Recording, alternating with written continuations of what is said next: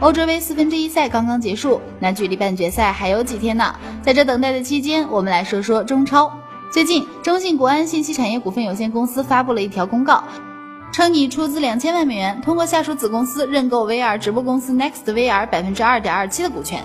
这就意味着，在中信国安涉足 VR 直播领域后，他旗下的北京国安足球俱乐部将与 VR 直播产生更多接触的机会。那没准哪天我们就能看 VR 直播的国安比赛啦！小伙伴们，你们期待吗？接下来我们再来说说有关无人驾驶。谷歌日前发布该公司无人驾驶汽车六月份报告，重点介绍了无人驾驶系统探测并避让骑行者的能力。大家都知道，在探测方面，体积越小的物品越不容易被探测到，尤其是像骑行速度又快又灵活，稍不注意就有剐蹭的危险。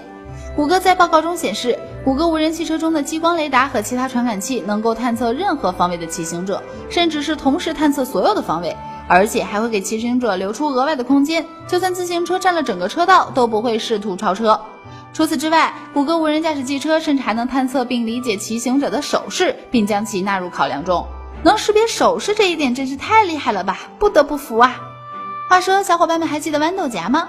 以前用安卓机的时候，豌豆荚可是一屏手机的必装软件呢。早在二零一四年的时候，阿里巴巴就想收购豌豆荚的事儿来着。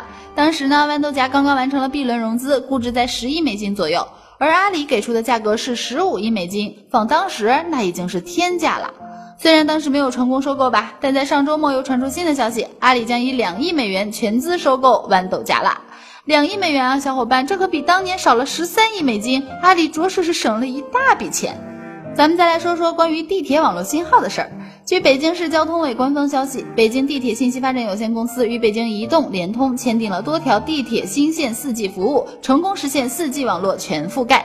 据介绍，目前北京地铁信息发展有限公司与北京移动公司完成了地铁六号线二期、七号线、十五号线西段、昌八线、八号线二期。机场线民用通信覆盖系统的维修服务合同签订，经签约站点四十六个，已签约站点数占所辖线路站点数二百零五个的百分之百，成功实现了民用通信系统的全线覆盖。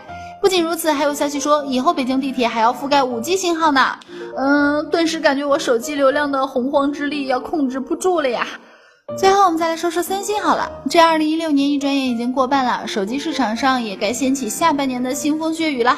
三星方面，除了一定会出现的 Note 七，最近又有消息显示，三星可能会复制去年的策略，推出五点七英寸的 Galaxy S 七 Edge 加。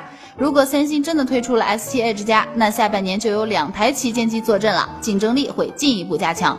据说呢，S 七 Edge 加可能于今年八月二日与 Note 七一同亮相，值得大家期待一下啦。好了，今天的一品晚报就是这样，欢迎大家下载凤凰 FM 手机客户端，也要多多关注凤凰科技。我们下期再见。